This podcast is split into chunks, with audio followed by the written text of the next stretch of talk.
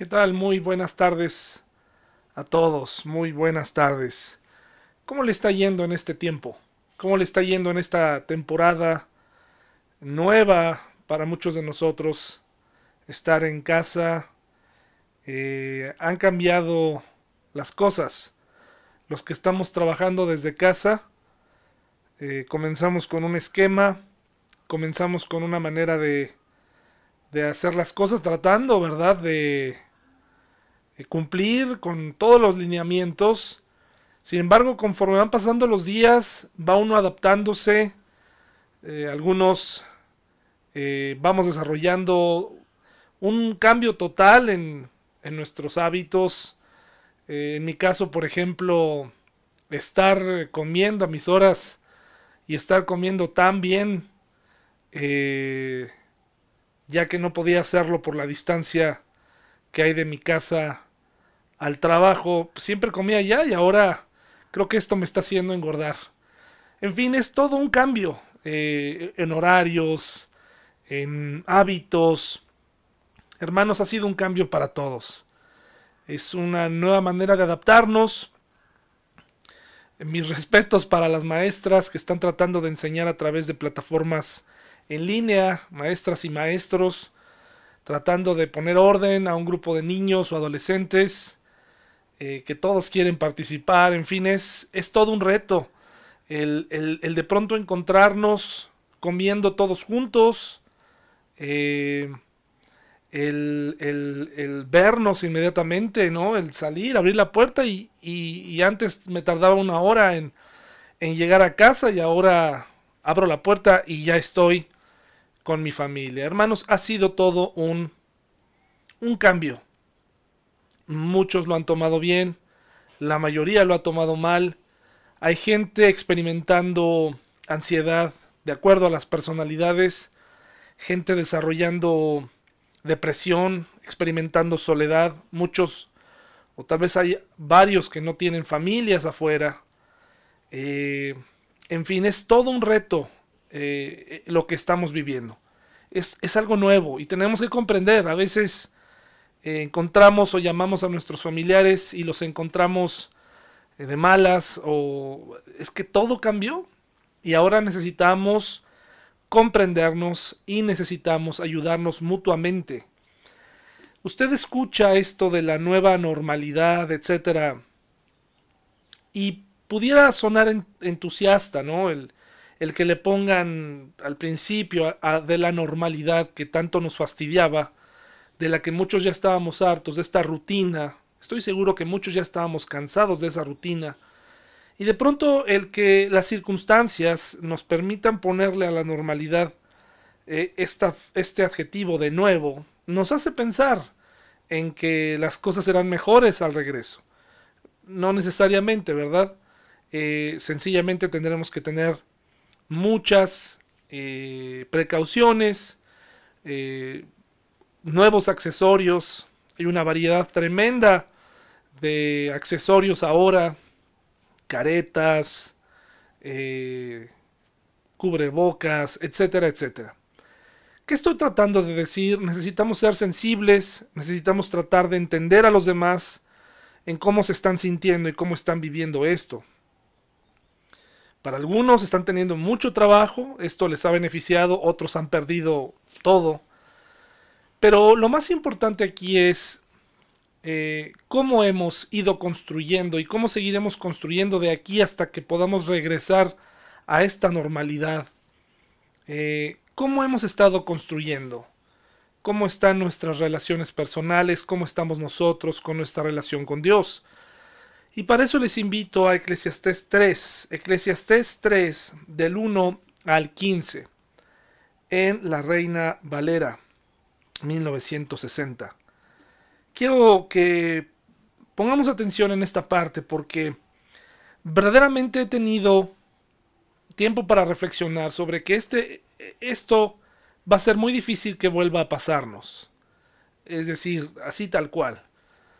Eh, es un momento único, es una época especial. ¿Por qué? Porque estamos recluidos en casa, estamos guardados y tenemos la oportunidad de hacer que nuestra relación familiar eh, se haga más estrecha. Tenemos la oportunidad, es, es, eh, triste escuchar que ha habido incluso violencia en algunos hogares allá afuera. Esposos que no han podido o no han sabido lidiar con el desempleo. Eh, gente que su la verdadera razón por la que estaban juntos era el dinero. Y ahora que el dinero ha faltado, ha comenzado la crisis. Eh, padres que ahora están conociendo a sus hijos, hijos que no pueden estar eh, en sus casas. Fíjense, en este tiempo hay personas que ha sido muy difícil que se queden en casa o que sigan las instrucciones. Es muy difícil por el perfil que tienen. Les quiero contar que aquí, ya saben que en la iglesia les cuento anécdotas de lo que pasa en mi colonia, pero justo aquí, detrás de esta ventana, aquí, eh, hay un, un parquecito que le corresponde a la privada, de al lado. Y todas las noches desde hace mucho tiempo se juntan unos jóvenes que están haciendo su esfuerzo por convertirse en raperos. Entonces, casi cada noche, un grupo de cuatro o cinco jóvenes intercambian rimas y se ponen a rapear. Cuando comenzó la cuarentena, dijimos, vamos a descansar de estas rimas, de estos ensayos, pues ha sido imposible. Creo que se ha eh, magnificado porque estos jóvenes no han parado de rimar. Entonces, quiere decir que no pueden estar en su casa de cierta a cierta hora. Entonces todos nos hemos dado cuenta. Eh, todos ya, a estas alturas sabemos exactamente eh, qué cosas tendríamos que estar haciendo o cosas que los fines de semana hacíamos con nuestros hijos y cómo el pretexto perfecto era precisamente salir a trabajar, llegar y decir estoy cansado y entonces escapar de algunas responsabilidades. Ahora ya no tenemos pretexto tenemos que salir a jugar con nuestros hijos, tenemos que platicar con nuestras esposas, no hay pretexto. Sin embargo, algunos todavía se resisten a esto. Y este es un momento único. Así que es un momento para pensar quiénes somos, cómo está nuestra relación con Dios, nuestra relación con los demás, qué voy a hacer regresando, en fin. Vayamos a Eclesiastés, por favor, Eclesiastés 3, del 1 al 15. Dice así, todo tiene su tiempo, y todo lo que se quiere debajo del cielo tiene su hora. Tiempo de nacer y tiempo de morir. Tiempo de plantar y tiempo de arrancar lo plantado. Tiempo de matar y tiempo de curar. Tiempo de destruir y tiempo de edificar. Tiempo de llorar y tiempo de reír. Tiempo de endechar y tiempo de bailar. Tiempo de esparcir piedras y tiempo de juntar piedras. Tiempo de abrazar y tiempo de abstenerse de abrazar tiempo de buscar y tiempo de perder, tiempo de guardar y tiempo de desechar, tiempo de romper y tiempo de coser, tiempo de callar y tiempo de hablar, tiempo de amar y tiempo de aborrecer, tiempo de guerra y tiempo de paz. ¿Qué provecho tiene el que trabaja de aquello en que se afana? Yo he visto el trabajo que Dios ha dado a los hijos de los hombres para que se ocupen en él. Todo lo hizo hermoso en su tiempo y ha puesto eternidad en el corazón de ellos, sin que alcance el hombre a entender la obra que ha hecho Dios desde el principio hasta el fin. Yo he conocido que no hay para ellos cosa mejor que alegrarse y hacer bien en su vida, y también que es don de Dios que todo hombre coma y beba y goce el bien de toda su labor. He entendido que todo lo que Dios hace será perpetuo. Sobre aquello no se añadirá, ni de ello se disminuirá y lo hace Dios para que delante de Él teman los hombres. Aquello que fue ya es y lo que ha de ser fue ya. Y Dios restaura lo que pasó. Nos lo, está diciendo un hombre muy sabio, Salomón. Aquel hombre que recibió eh, eh, cuando él pidió de manera inteligente sabiduría, eh, por añadidura recibió riqueza. Y por algunos años de su vida fue el hombre más sabio. Me parece que al final se equivocó. Pero estamos hablando de lo que él pudo ver. Fue un hombre que experimentó de todo. Fue un hombre que vivió de todo. Todo tipo de placer lo experimentó. Y esta reflexión es interesante. Este hombre sabio nos habla de lo que usted seguramente ya ha podido ver o que ya sabe pero que a veces no ponemos en práctica. No aprendemos a diferenciar un tiempo de otro, una época de otra, un momento de otro. Queremos vivir siempre de la misma manera. Cuando hay escasez, no sabemos cómo comportarnos. El apóstol Pablo decía que él había aprendido a vivir cualquiera que fuera su situación, vivir con escasez o vivir con abundancia, y estaba contento. Es una palabra interesante, el contentamiento, de la cual hablaremos después. Pero ahorita es muy interesante saber que él ha hecho este análisis y si se fija, pareciera muy obvio. Pero para el hombre es difícil de aceptar estos tiempos y estas épocas. Para el hombre es muy complicado. El hombre quiere abrazar todo el tiempo, ¿no? Cuando hay tiempo para abrazar y tiempo para dejar de abrazar. Hay tiempo para llorar, pero también hay tiempo de reír. Hay tiempo eh, para buscar y tiempo de perder, dice aquí, por ejemplo. Tiempo de guardar y tiempo de desechar. Y muchas veces solamente queremos guardar. Hay tiempo de callar y tiempo de hablar. ¿A cuántos nos cuesta trabajo callar? Y todo el tiempo queremos hablar. O viceversa. Estamos en un momento en donde tenemos que hablar. Dios ha permitido que estemos en casa y no escapes de ahí. No trates de escapar de ahí. Probablemente ya a estas alturas estás cansado y lo que anhelas es regresar a tu trabajo regresar allá, regresar a la vida porque ya no soportas a tu esposo, a tu esposa, a tus hijos. Pero me parece que un día vas a lamentarte, vas a sentirte mal por, porque este tiempo va a pasar. Eh, en, mi caso particular hay muchas cosas que he aprendido eh, o que he recordado o que he reafirmado. Y le agradezco a Dios la oportunidad que me ha dado de estar con mi familia, de ver a mi hija crecer en estos meses. Es invaluable, hay que aprender a valorar. Porque durante los tres años anteriores de su vida estuve trabajando. Sí, para ella, pero me perdí muchas cosas. Ahora tenemos este tiempo para hablar con nuestras esposas, verdaderamente hablar con ellas, ver qué les preocupa.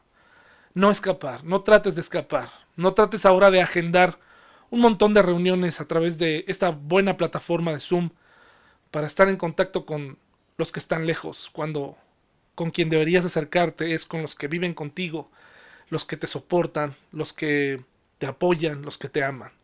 ¿Para qué buscar a través de las redes sociales acercarte a personas que están lejos cuando las personas que están cerca te has alejado de ellas? Es un momento muy especial.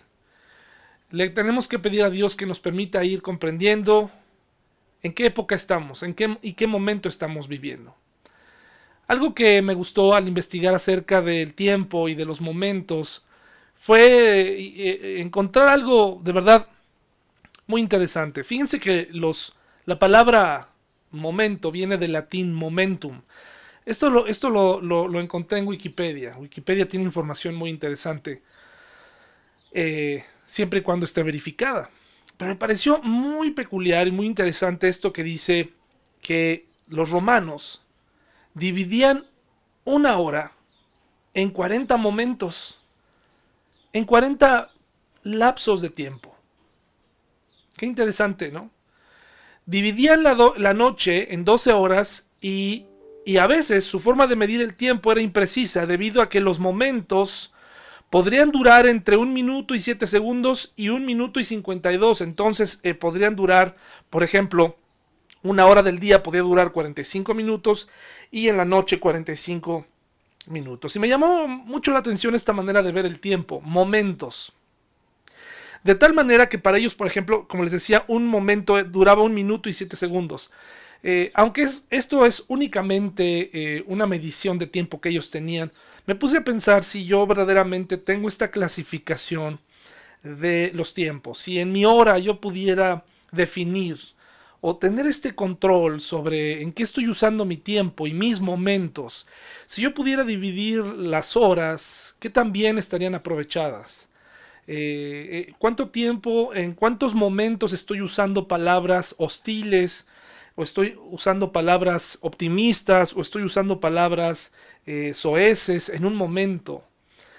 al final, cada momento de nuestra vida, cada momento va formando una hora, luego esas horas forman un día, etcétera, etcétera, y, entonces vamos formando pues nuestra vida con el conjunto de todo esto. Y me puse a pensar qué tipo de momentos estoy creando para eh, la gente que vive conmigo, para las personas que me conocen. ¿Qué tipo de momentos les estoy regalando? ¿Cómo, cómo me están recordando? Hay, hay hijos que están deseando un momento con sus padres.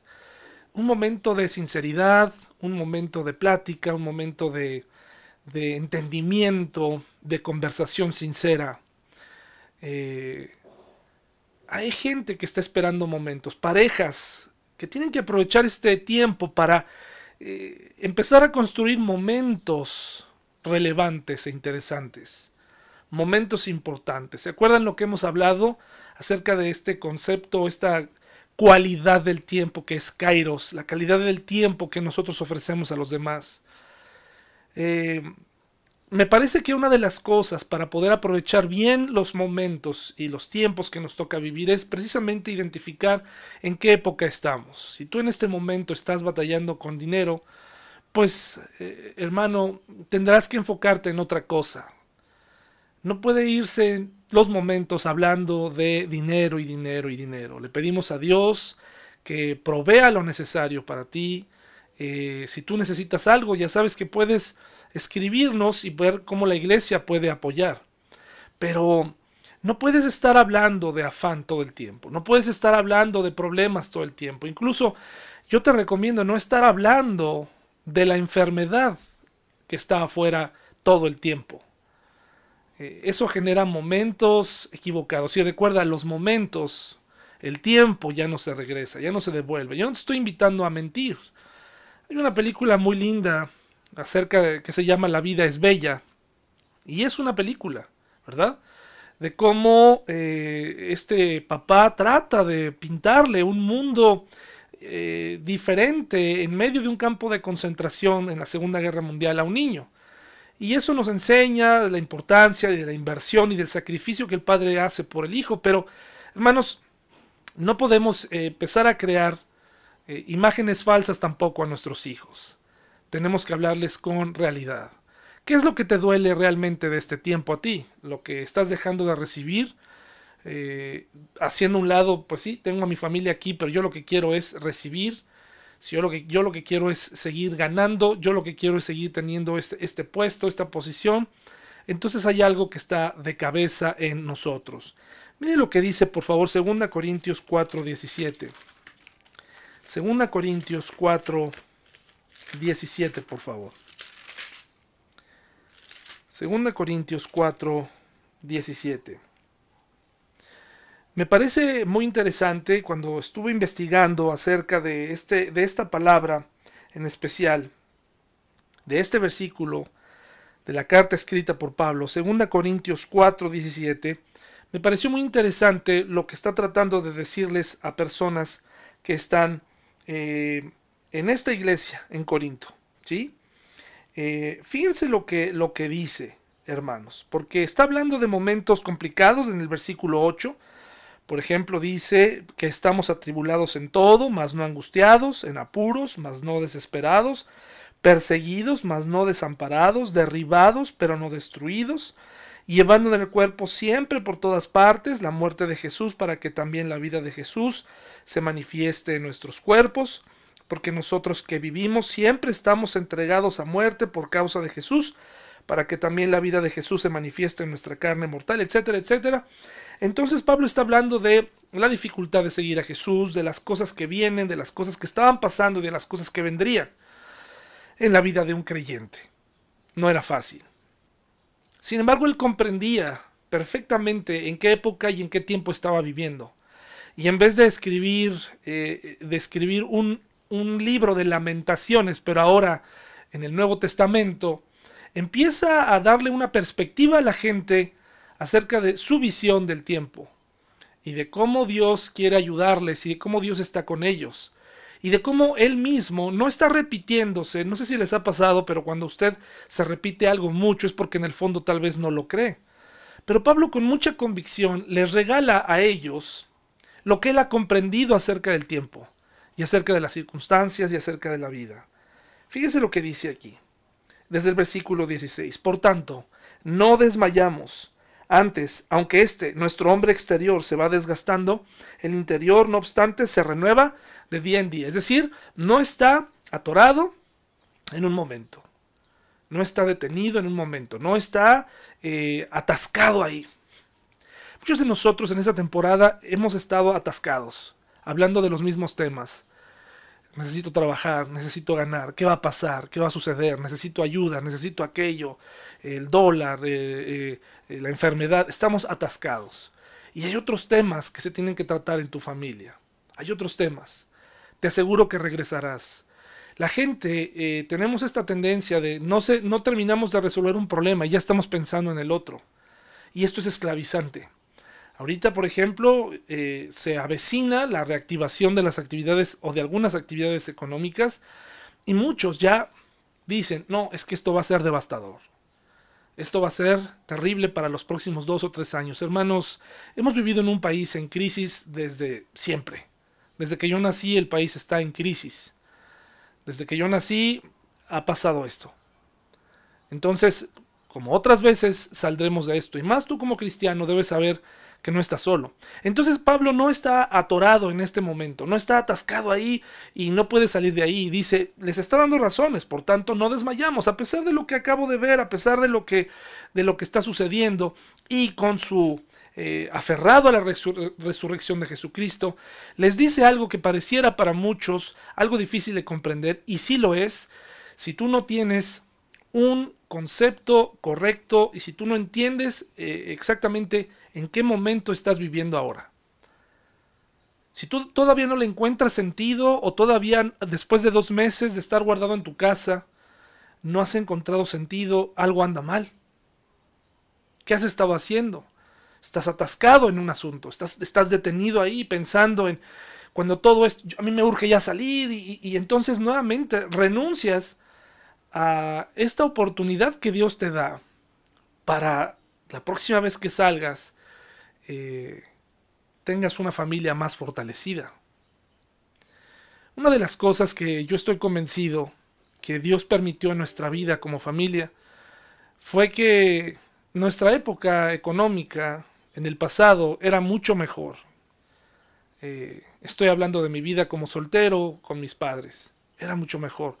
Pero estoy convencido que Dios permitió que muchas cosas eh, fueran quitadas de nuestra familia cosas que nos estorbaban, cosas que si nosotros siguiéramos, que si conserváramos, es muy probable que de acuerdo a nuestras personalidades probablemente estaríamos lejos de Dios. En muchas ocasiones Dios permite eh, que vengan este tipo de cosas para que, eh, como en un crisol que elimina la impureza de una de, del oro, de un material, asimismo nosotros en este momento de prueba, en donde probablemente ya lloraste, ya sufriste, ya te desvelaste, y finalmente ya te relajaste o, como estés, tiene que ser un momento en donde salga eh, lo valioso de nuestra vida. En ese sentido, eh, vemos como Pablo dice aquí, porque esta leve tribulación momentánea produce en nosotros un cada vez más excelente y eterno pese de gloria. Porque esta leve tribulación momentánea, fíjese qué interesante, la vida de Pablo, desde que decidió servir a Jesús, seguirlo, desde el camino a Damasco, se convirtió en un grave problema. Perseguido, ya su tranquilidad no regresó, pero no lo vemos quejarse, lo vemos tomando fuerzas de la palabra de Dios. Pero algo muy interesante que dice aquí es porque esta leve tribulación momentánea, es decir, esta, esta tribulación va a pasar. La palabra griega que leí aquí es, es, es un instante. Está diciendo a la gente, vale la pena vivir, vale la pena seguir vivos. Hay mucho que hacer. ¿Ya descubriste qué puedes hacer tú en este momento? Porque Pablo en muchas ocasiones decía, fíjese por ejemplo en el, en el 2 Corintios 5, 8, ahí adelante dice, pero confiamos y más quisiéramos estar ausentes del cuerpo y presentes al Señor, ¿verdad?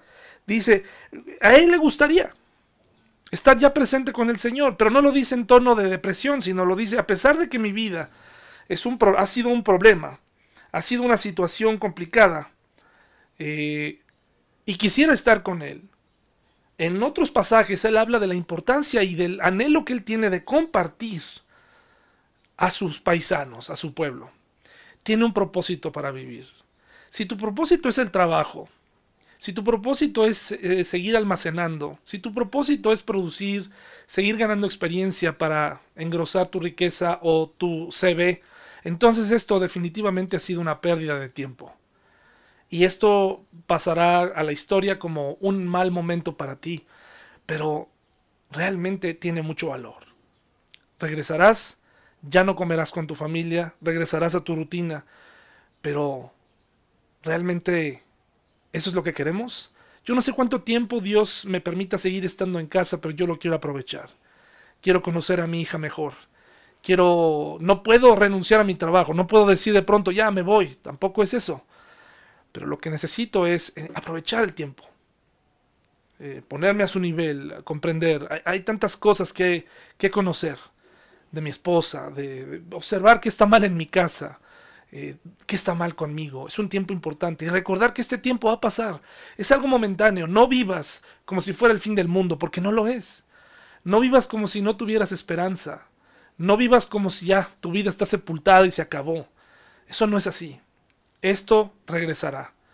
Pero lo que no regresará es este momento que Dios te permite tener con tu familia.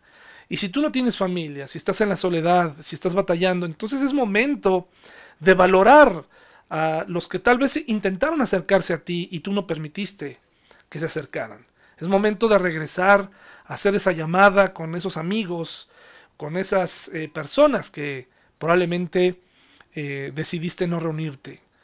Hermano, yo estoy convencido, efectivamente hay gente sola, efectivamente hay gente batallando, pero hermanos, eh, tenemos personalidades distintas, pero creo que mucha gente se va aislando, se va aislando, porque a todo le ve un problema, a todas las personas les, les ve un error. Eh, mucha gente se está separando de sus familias porque no las toleran. Hermanos, los cristianos fuimos llamados a hacer luz, fuimos llamados a, a dar oportunidades acuérdense lo que hemos estado viendo. Dios no nos ha pagado individualmente como merecíamos. ¿Ya identificó entonces en qué época vive usted? ¿Ya descubrió lo valioso de este tiempo? ¿Ya pudo acercarse a sus hijos? Estamos próximos a salir. Por lo menos uno de nosotros se irá y estará fuera. ¿Y ya aprovechó el tiempo? ¿Qué dice Efesios 5.16, por favor? Efesios 5.16 dice así. Desde el 15, mirad pues con diligencia cómo andéis, no como necios, sino como sabios, aprovechando bien el tiempo, porque los días son malos. Aprovechando el tiempo, ¿en qué sentido? Pues en lo que no es malo. Si los días son malos, si las situaciones son malas, si las circunstancias en las que estamos han sido malas, pues tenemos que vivir más tiempo en las cosas buenas, en las cosas que vale la pena pensar. ¿De qué has llenado tu mente en estos días? De eh, soledad, de pensamientos negativos. Activa tu mente en cosas buenas. Cambia tus pensamientos por nuevos. No te olvides que tú eres una nueva criatura. Tú tienes aquí en la Biblia un montón, muchísimas promesas y muchísimos nuevos pensamientos, es decir, nuevas cosas en qué pensar. Así que, entonces, para concluir, ¿qué has perdido en este tiempo? dinero, empleo, pero ¿qué has ganado? ¿Cuánto tiempo has invertido en la gente que amas? Kairos, ¿cómo ha sido la calidad del tiempo? estos momentos que has construido en cada hora se quedarán en la mente de tus familiares? ¿O todo mundo en cuanto puedan abrirse las plazas, en cuanto puedan abrirse los cines, eh, en cuanto puedan abrirse eh, muchos lugares, tus hijos saldrán porque no pudieron estar contigo? ¿O cuando salgamos de aquí extrañaremos eh, estos momentos de comer juntos y de estar juntos? y de conocernos mejor, de este momento eh, inmejorable de, conocer nuestra Biblia, de orar. Es un momento que no volverá. Quiero concluir con este, esta reflexión. Encontré un concepto que había escuchado antes. Eh, es de una palabra francesa y se, y se dice rendezvous. Rendezvous es traducido, es como una cita. Es una cita, pero para que esta cita se dé, bueno, pues tiene que... Eh, no puede ocurrir este encuentro sin una de las partes, por eso es un encuentro.